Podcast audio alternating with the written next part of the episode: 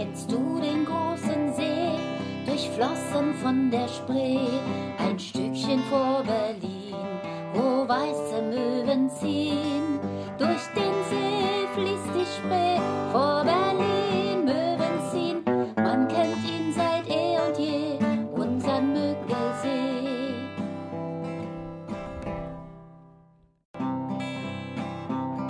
Nun kommen Lärm und Dreck, man fragt dem Zweck, wird Nacht zum Tag gemacht, ihr Bürger haltet Wacht. Lärm und Dreck ohne Zweck, Tag wird Nacht, haltet Wacht, wachsam bleiben wir zur Stund und tun Wahrheit kund. Ähm, die Demo ist eröffnet. Um äh, vielleicht nicht allzu lange heute bei dem Wetter zu reden, kurz ein paar Themen angerissen. Was mir wichtig ist, es gibt diverse Aktivitäten, die im Hintergrund laufen, die man vielleicht mal ein bisschen an die Sonne holen sollte. Was sind das für Aktivitäten? Da haben wir mal als erstes junge Aktivisten, die nennen sich die letzte Generation. Die haben sich in den letzten Wochen ja des Öfteren mal auf Autobahnen mit ihren Händen festgeklebt, was für einen riesen Aufruhr gesorgt hat, weil wie kann man es in Deutschland wagen, Autofahrer auf der Autobahn zu behindern, beziehungsweise genau genommen bei der Autobahnabfahrt zu hindern. Das führt ja zu dem Thema ziviler Ungehorsam. Das haben wir alle ja schon auch gelernt, zum Beispiel in der alten Bundesrepublik in den 80ern, dass der zivile Ungehorsam als solcher legitim ist. Er wird erst dann rechtlich problematisch, wenn es eine einzelne nicht mehr legitime Tat ist. Soll heißen, wer also öffentlich zu zivilem Ungehorsam als Begriff aufruft, hat nichts zu befürchten. Wenn er aber sagt, wir machen eine Blockade einer Autobahn, dann ist die Blockade einer Autobahn die Einzelmaßnahme. Diese Einzelmaßnahme ist rechtswidrig und dafür kann man dann verknackt werden. Auch der, der öffentlich zu einer solchen Blockade aufruft. Insofern muss man mit seiner Wortwahl dann immer etwas vorsichtig sein. Aber diese Aktivisten, diese letzte Generation, die sind sich offensichtlich der Konsequenzen sehr bewusst, weil sie dieses Risiko bewusst in Kauf nehmen. Ich habe bis heute gelesen, es kostet wohl 241 Euro, wenn die Hand vom Asphalt wieder gelöst wird seitens der Polizei. Als Aufwandspauschale. Dazu kommen 55 Euro äh, nicht angemeldete Demo. Und es gibt wohl da noch das eigentliche Strafverfahren wegen der Blockade an sich. Eingriff in den Straßenverkehr und so weiter. Zwischenfrage. Ja, Wie kann das äh, Geld äh, Kosten verursachen, wenn ich was nicht anmelde? ja weil das ist eine Ordnungswidrigkeit, äh, weil die Demonstrationsfreiheit ist ja so geregelt, dass du eine Versammlung anzumelden hast. Sie darf dir aber nicht verboten werden. Jedenfalls in aller Regel nicht, sondern sie darf höchstens mit Auflagen versehen werden. Ja, und da die Versammlungen und die Polizei wertet das als Versammlung nicht angemeldet wurden, ist das eben die besagte Ordnungswidrigkeit. So verstehe ich das. So, also nachdem man das jetzt einige Wochen durchexerziert hat, hat man sich auf andere Felder verlagert. Man hat zum Beispiel äh, Mist im Ministerium abgeladen, man hat vor dem Reichstag demonstriert und hat dann angekündigt, dass man sich jetzt die Infrastruktur vornehmen werde und dazu gehört vor allen Dingen die Flughafeninfrastruktur. Bisher ist mir noch nicht zu Ohren gekommen, dass tatsächlich am BER irgendeine Aktivität entfaltet wurde, aber äh, es laufen schon Meldungen rum, die Polizei, speziell die Bundespolizei, sei vorbereitet. Das ist, glaube ich, zwei Jahre ungefähr her. Da hat man das seitens einer anderen Gruppe, Extinction Rebellion, mal gemacht, dass man auf das Flughafengelände gekommen ist und sich tatsächlich an Maschinen und äh, äh, diesen Treppen dann festgeklebt hat, um zu verhindern, dass bestimmte Flüge stattfinden. Das ist also eine Aktivität, die irgendwo angekündigt, aber noch nicht stattgefunden hat, äh, weil man sagt seitens dieser Aktivisten, die Situation ist so ernst, man kann nicht palavern, man muss handeln, weil wir sind die letzte Generation. Ähm, kann man darüber diskutieren, ob die Wahl der Mittel geeignet ist. Auf jeden Fall fällt das unter den zivilen Ungehorsam. Und äh, jeder, der sich bewusst ist, dass er da die Konsequenzen zu tragen hat, der äh, ist dann vermutlich auch bereit, diese Konsequenzen zu tragen. Die, die damals vor Mutlangen vom Atomwaffenlager gesessen haben, waren sich der Konsequenzen auch sehr bewusst und haben sich wegtragen lassen und das Geld bezahlt und sind teilweise dafür auch in den Knast gegangen. Andere Aktivität. Es geht um die Fluglärmkommission. Der Bürgermeister von Tempelhof Schöneberg ist jetzt Mitglied der Fluglärmkommission. Er hat sich sozusagen bereit erklärt, in die Fluglärmkommission zu gehen, um ein politisches Zeichen zu setzen, wie ernst ihm das Thema ist. Ähm, es ging sofort die Meldung bei uns rum, äh, hat jemand Herr Idel gesehen? Weil äh, eine vergleichbare Aktivität von Herrn Idel bisher noch nicht zu vernehmen war. Die schlafen nur die Zeit. Ja, also die Igel sind noch im Winterschlaf, heißt das. Weiß ich nicht, kann ich nicht beurteilen. Auf jeden Fall ist es momentan sogar schwierig festzustellen, wer überhaupt seitens Treptow-Köpenick in die Fluglärmkommission gehen wird. Seit Herr Höllmer ja nicht mehr der entscheidende Mann auf dieser Position ist. Äh, es gibt zwar wohl nominell eine Nachfolgerin, aber ob die überhaupt dahin geht, wir jedenfalls haben es noch nicht rausgefunden. Ist der Höllmer nicht mehr. Nein, der Höllmer ist nicht mehr Stadtbaurat und äh, deswegen auch nicht mehr Mitglied der Fluglärmkommission. Jetzt seit der Wahl? Seit der Wahl, genau. Seit der Wahl. Ist da eine Frau hingekommen? Ja, da ist eine Frau hingekommen, von der wir vermuten, dass sie eigentlich diesen Posten übernimmt, aber wir haben noch nicht herausgefunden, ob sie denn tatsächlich dahin geht, weil alle Briefe, die von Aktivisten von uns geschrieben wurden mit Inhalten, quasi als wohlmeinend äh, hier diese Fakten und sowas, äh, da kam wohl bisher überhaupt keine Reaktion und gar nichts. Also heißt sie Caroline Weingart? Kann sein, ja. Und die Briefe gingen auch immer in CC an Herrn Igel, also es gab auch einfach keine Reaktion darauf. Warum erzähle ich das? Weil in der Fluglärmkommissionssitzung diese Woche am 24. werden Anträge behandelt, die uns betreffen. Aus Mückelheim heraus war ja schon in der letzten Fluglärmkommissionssitzung beantragt worden, die Müggelsee-Route zu verlegen. Und zwar so, dass der Abdrehpunkt nach Norden ungefähr auf Höhe Bohnsdorf liegt und dann die Maschinen quasi nicht mittig über den See gehen, sondern dass sie quasi genau hier über Friedrichshagen rüberkommen. Und ähm, es gab dazu tatsächlich mal eine Maschine am 28. Dezember, die genau das geflogen hat, eine Ryanair-Maschine. Habe natürlich sofort eine Fluglärmbeschwerde losgelassen. Habe dann gestern die Antwort bekommen, dass äh, diese Maschine noch innerhalb der Toleranz geflogen sei und man keinen Verstoß gegen irgendwelche flugrechtlichen Bestimmungen hätte feststellen können. Wie gesagt, es war die einzige Maschine, die exakt das, was aus Mückelheim beantragt wurde, abgeflogen ist. Alle anderen Maschinen haben diesen Drehpunkt nicht genutzt, sondern haben das gemacht, was derzeit in der Verordnung drinsteht. Deshalb habe ich sofort wieder zurückgeschrieben mit den Fakten, was in der Durchführungsverordnung steht. Da steht nichts von Toleranz und gar nichts und ich möchte jetzt eine Aufklärung haben, wie man zu der Auffassung kommt, das sei innerhalb irgendeiner Toleranz, dass diese Maschine quasi so geflogen ist, wie sie geflogen ist. Äh, Es wird also eine kleine Fortsetzungsgeschichte. Und wenn mich die Antwort nicht befriedigt, dann werde ich erstens an die Bundespolitik gehen. Also sprich, ich werde mich un- an unseren Bundestagsabgeordneten wenden mit der Bitte, eine Anfrage zu stellen.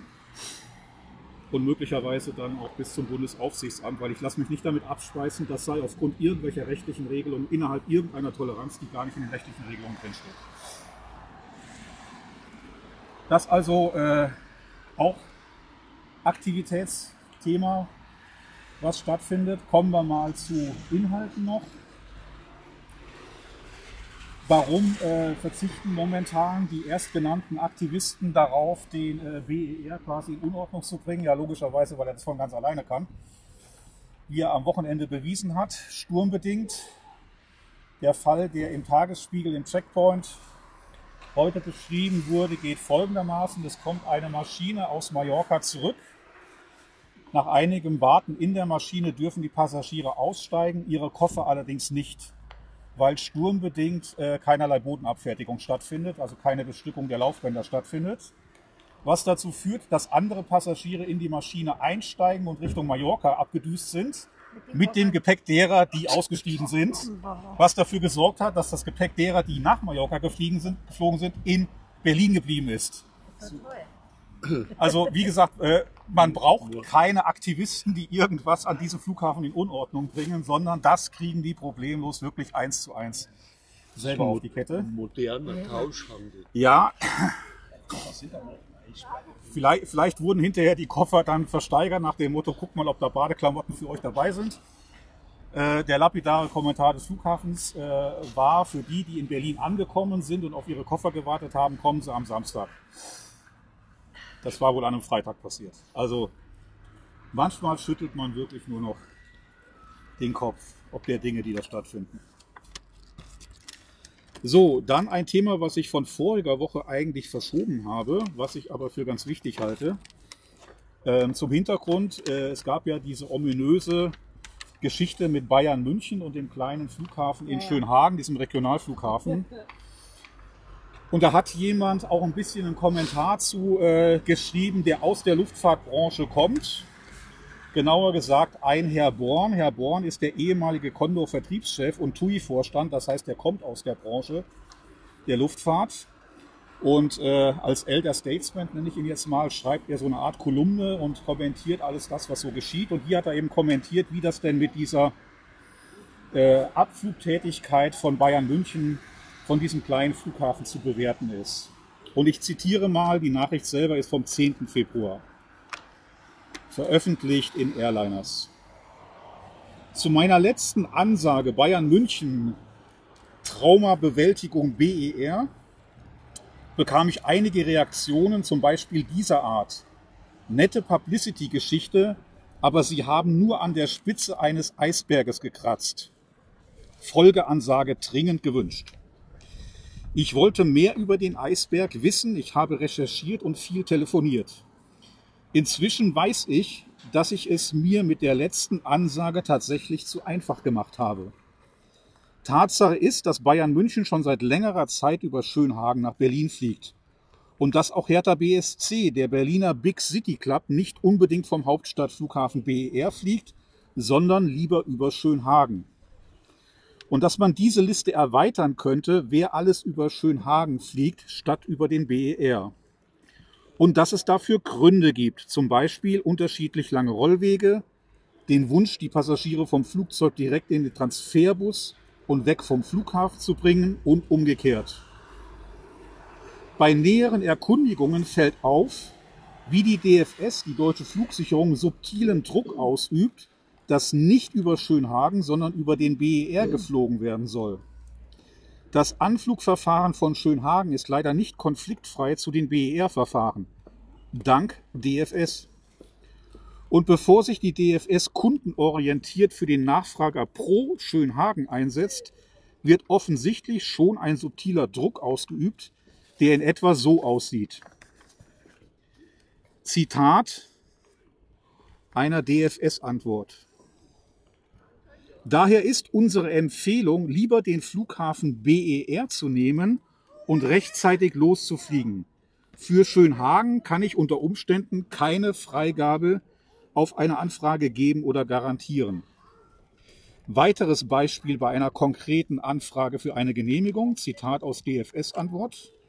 Leider können wir nicht helfen aufgrund der hohen Auslastung am BER der Kunde möge doch möglichst zu einer anderen Zeit fliegen und dann direkt zum BER. Die Genehmigung dieser Flüge wird nicht eher als drei Stunden vor einer speziellen Off-Block-Time erteilt. Die Erteilung der Genehmigung hängt vom erwarteten Verkehrsaufkommen am Flughafen BER ab. Jetzt bin ich auf diesem Gebiet kein Experte, also dieser besagte ehemalige TUI-Mann. Aber ich frage mich, kennt man das Verkehrsaufkommen am BER immer erst drei Stunden vorher und das jahresdurchgehend? Kein Wunder, dass es am BER so viele Probleme mit Abflug, Ankommen, Brückenbereitstellung, Kofferauslieferung und so weiter gibt. Es stellt sich die Frage, warum versucht die DFS mit Druck Flugverkehr auf den BER zu leiten? Geschieht das eigenmächtig oder auf politischen Druck hin? Unabhängig von früheren Absprachen hat darüber hinaus wohl die DFS in Bremen eine Kontingentierung von Flugbewegungen für Schönhagen veranlasst. Ein Anwalt äußerte sich dazu, dies sei eigenmächtig erfolgt. Diese Eigenmächtigkeit der Behörde DFS gepaart mit allgemeinem Unwillen, Veränderungen voranzutreiben, ein jahrelanger Problemstau, alles Zitate von Insidern, weckt in meinem Kopf sofort die Assoziation zu den letzten Eigenmächtigkeiten der Behörde RKI. Beide Behörden sind ungemein wichtig, bislang auch hoch angesehen, aber haben sich mit der Zeit etwas zu verselbstständigt und haben zu wenig Druck durch die Aufsichtsbehörde. Könnte man bissig sagen, ist die Behörde DFS so eine Art RKI der Luftfahrt. Das finde ich deswegen so interessant, weil wir ja diejenigen waren, die 2011 eine Fachaufsichtsbeschwerde gegen die deutsche Flugsicherung eingereicht haben. Der Hintergrund war damals, dass man so getan hat, als würden sich die Flugrouten, die endgültigen Flugrouten quasi im Dialog mit der Fluglärmkommission entwickeln. Und als würden diese Flugrouten durch die Beratung der Fluglärmkommission erst zustande kommen. Und dabei ist, als noch völlig andere Flugrouten quasi diskutiert und veröffentlicht wurden, auch den Bürgern gegenüber, der deutschen Flugsicherung eine einzige Folie in die Unterlagen geraten, die da nicht hingehört hat. Nämlich das fertige Routenkonzept, das endgültige Routenkonzept, was man erst 2012 verkündet hat. Zu einem viel, viel früheren Zeitpunkt. Und zwar waren das die Sicherheitsabflugkorridore. Das war nur eine Ansammlung von Strichen und Fachtermini, aber es waren die Haupt vier Routen inklusive der Kurzabkurvung, also der Hoffmannkurve, schon vorhanden. Und das hatte uns stutzig gemacht und äh, das kann nicht sein, dass man sowas quasi nicht offen kommuniziert und äh, quasi die Bürger dann hinterher hinter die Fichte führt nach dem Motto, ja, diese Routen sind jetzt zustande gekommen, weil wir durch die Fluglärmkommission beraten wurden, weil das ja sozusagen im Dialog mit den Bürgern entstanden ist. Alles Humbug gewesen. Die deutsche Flugsicherung wollte diese Routen haben und hat sie durchgesetzt. Das heißt, die lenken ihre Interessen in diesen Kommissionen genau so, wie sie es haben wollen.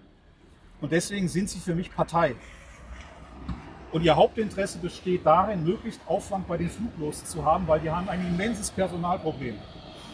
Das heißt, die brauchen dringend Routen und Abläufe, wo sie mit so wenig Personal wie möglich hantieren können. Und das macht sie natürlich auch unwillig, dann möglicherweise für die Bürger günstigere andere Flugroutenkonzepte zu akzeptieren. Also alles das, was quasi für die Airlines kürzer wird und was für die Fluglotsen einfacher wird, da ist immer sofort ein Haken dran. Das prüfen sie wohlwollend. Alles, was diese beiden Bedingungen nicht erfüllt, da bauen sie Mauern ohne Ende auf, sodass das also quasi unüberwindbar wird für die, die da gute Anregungen haben. Bestes Beispiel ist das, was das Umweltbundesamt hinsichtlich der Müggelsee-Route schon seit 2012 unterstützt, nämlich, dass die Maschinen, nachdem sie gerade ausgestartet sind, nicht nach Norden abkurven, sondern mit einem leichten Südschwenk Richtung Süden abschwenken. Da hat die deutsche Flugsicherung gesagt, das geht auf gar keinen Fall bei parallel unabhängigen Starts. Erstens sind die parallel unabhängigen Starts nur eine Form von parallel unabhängigem Betrieb, wie er in der Planfeststellung festgelegt wurde. Eine andere Art davon ist zum Beispiel das sogenannte Heathrow-Modell, eine Bahn starten, eine Bahn landen. Das ist auch ein parallel unabhängiger Bahnbetrieb, aber man beruft sich immer auf diese höchste Form der parallel unabhängigen Starts, um zu sagen, geht ja alles gar nicht.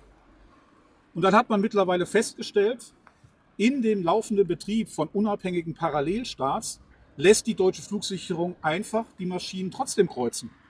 Das heißt, von der Nordbahn kreuzen sie nach Süden und selbst von der Südbahn kreuzen sie nach Norden. Das, was also offiziell immer in den Verlautbarungen der Fluglärmkommission überhaupt gar nicht geht und gegen alle internationalen Regeln verstößt, machen sie einfach. Und das funktioniert auch nur, indem man nachweisen kann, dass die Lotsen, die verantwortlich sind, sich so untereinander absprechen, dass die Maschinen nicht an einem bestimmten Punkt miteinander kollidieren. Das heißt also, dieses Parallelunabhängige ist gar nicht parallelunabhängig, sondern die Lotsen müssen sich vorher abgestimmt haben, weil sonst wäre es zu Unfällen gekommen. So, diese Unterlagen kann man aus den Flugspuren, aus den Zeiten, aus den Höhen, kann man alles herausarbeiten. Und insofern, wie gesagt, würde ich auch nicht in eine Fluglärmkommission gehen und sagen, die deutsche Flugsicherung soll da jetzt mal die Unterlagen für Lärmschutz und etc. aufbereiten und den Bürgern wieder präsentiert, weil die sind Partei. Das sind alles gefärbte Unterlagen. Und die einzigen Unterlagen, äh, die ich persönlich akzeptiere, weil sie fachlich neutral sind, das sind die vom Umweltbundesamt, weil die tatsächlich die Gesamtschau haben, die haben keine Interessen in dem Spiel. Und insofern wäre es wünschenswert, und das hatte ich auch gegenüber Schöneiche angeregt, das muss man weiterverfolgen, dass wenn jemand Vorschläge macht, Flugrouten zu verändern und dafür Lärmschutzgründe anführt, meist ist es ja so, äh, flieg nicht über mich, flieg über die Nachbarn, ja, also St. Florians Prinzip, Aber wenn solche Vorschläge kommen, dann gehen die durch den Filter, durch eine Begutachtung beim Umweltbundesamt, damit überhaupt alle Klarheit darüber haben, was das für alle anderen bedeutet. Und die Informationen, die dann vom Umweltbundesamt zurückkommen, die können in der Fluglärmkommission beraten werden. Aber der deutschen Flugsicherung vertraue ich überhaupt nicht. Wenn die sagen, es scheint draußen die Sonne, würde ich das Fenster gehen und gucken. Und wahrscheinlich wird es regnen. Danke. So, okay, dann beenden wir offiziell Ja. die Demo. Danke, dass ihr da wart. Dass wir sogar wieder einen Verein gründen konnten. Sieben Leute.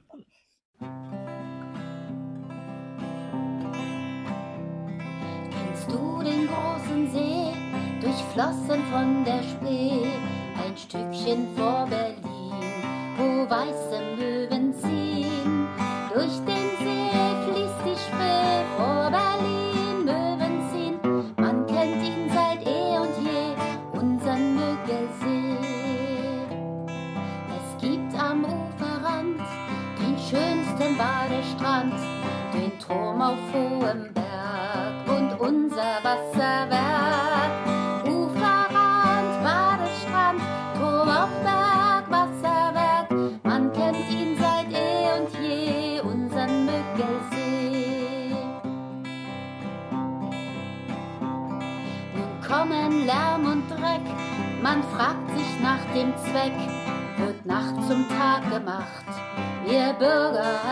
Wacht. Lärm und Dreck ohne Zweck, Tag wird Nacht, haltet Wacht, wachsam bleiben wir zur Stund und tun Wahrheit kund. Der BER zu klein, was wird die Folge sein? Hier werden wir gebraucht, ihr Bürger merket auf. Schon zu klein, Startbahn 3, Lügen drohen,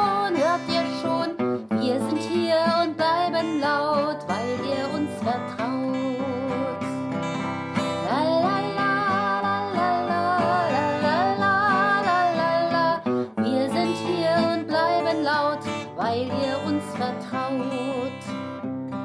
Kennst du den großen See, durchflossen von der Spree, ein Stückchen vor Berlin, wo weiße Möwen ziehen? Durch den See fließt die Spree, vor Berlin